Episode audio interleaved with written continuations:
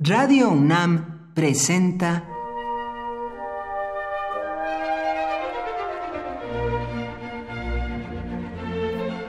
Cuaderno de los Espíritus y de las Pinturas por Otto Cázares.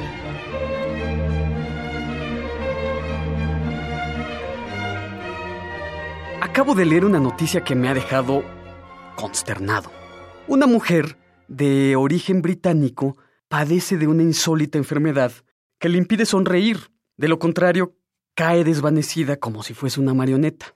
Solo imaginen ustedes cómo va esta mujer por las calles de su ciudad, evitando ver algo gracioso, reprimiendo ocurrencias, prohibiéndose las comedias y prohibiéndose los amigos simpáticos. Su enfermedad, que es una especie de cataplexia, me parece, le prohíbe reír.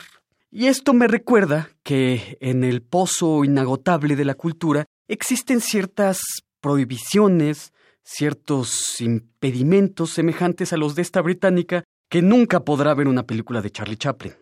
En un cuento de E.T.A. Hoffman se nos narra cómo Antonia, que es una cantante sublime, que puede con sus melodías pulsar la cuerda de cualquier espíritu por más frío que éste sea, padece de un defecto orgánico en el pecho que dota su voz de un poder extraordinario, un tono que la eleva por encima de la esfera del canto humano. Sin embargo, si hace uso de sus cantos, la sangre se agolpa inmediatamente en sus mejillas y se desploma repentinamente lanzando un fuerte alarido.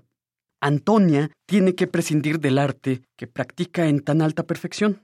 En el cuento, un sortilegio demoníaco, como en casi todos los cuentos de E.T.A. Hoffman, un hechizo, un poder desconocido, obliga al padre de Antonia a tocar el violín.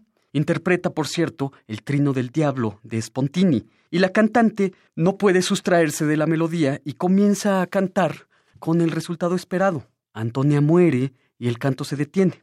El cuento de E.T.A. Hoffman, que tiene por título El consejero Crespel, fue utilizado con algunas modificaciones en la ópera Los cuentos de Hoffman de Jacques Offenbach y demuestra muy románticamente la extrema incompatibilidad entre arte y vida. La prohibición médica de reír y la prohibición literaria de cantar es una más de las burlas que el espíritu siempre tiene a la mano. Por hoy, Otto Cázares cierra el cuaderno de los espíritus y de las pinturas.